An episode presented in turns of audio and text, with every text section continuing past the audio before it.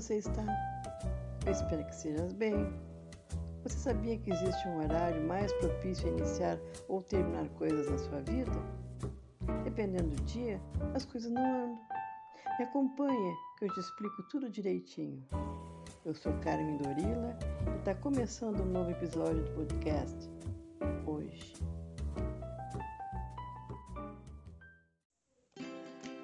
Oi, Hoje é sábado, dia 17 de julho, e a lua estará entrando em sua fase crescente às 7 horas e 12 minutos.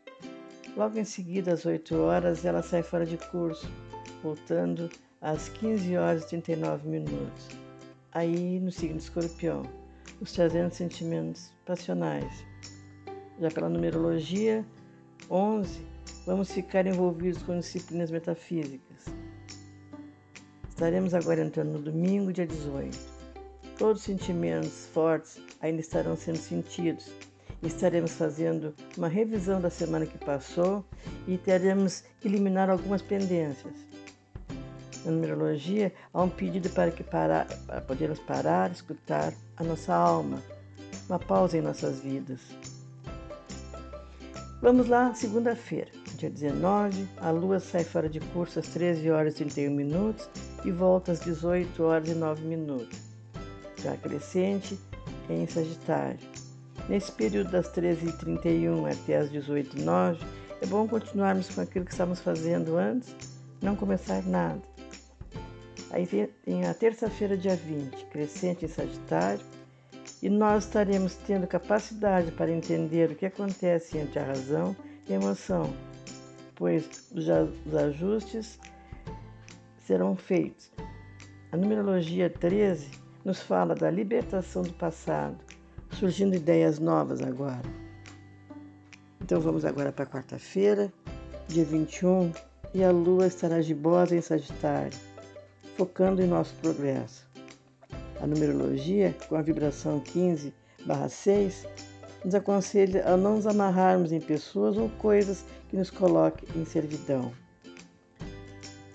A lua sai fora de curso às 19 horas e 27 minutos e volta às 19h37, agora no signo de Capricórnio.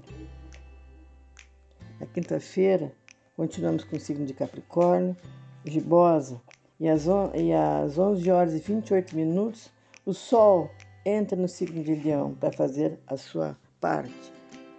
Muita determinação em terminar trabalhos já começados. A numerologia estará presente nesse dia com o número 16/7, nos dizendo que se exagerarmos o trabalho, ela mexerá negativamente com as nossas energias.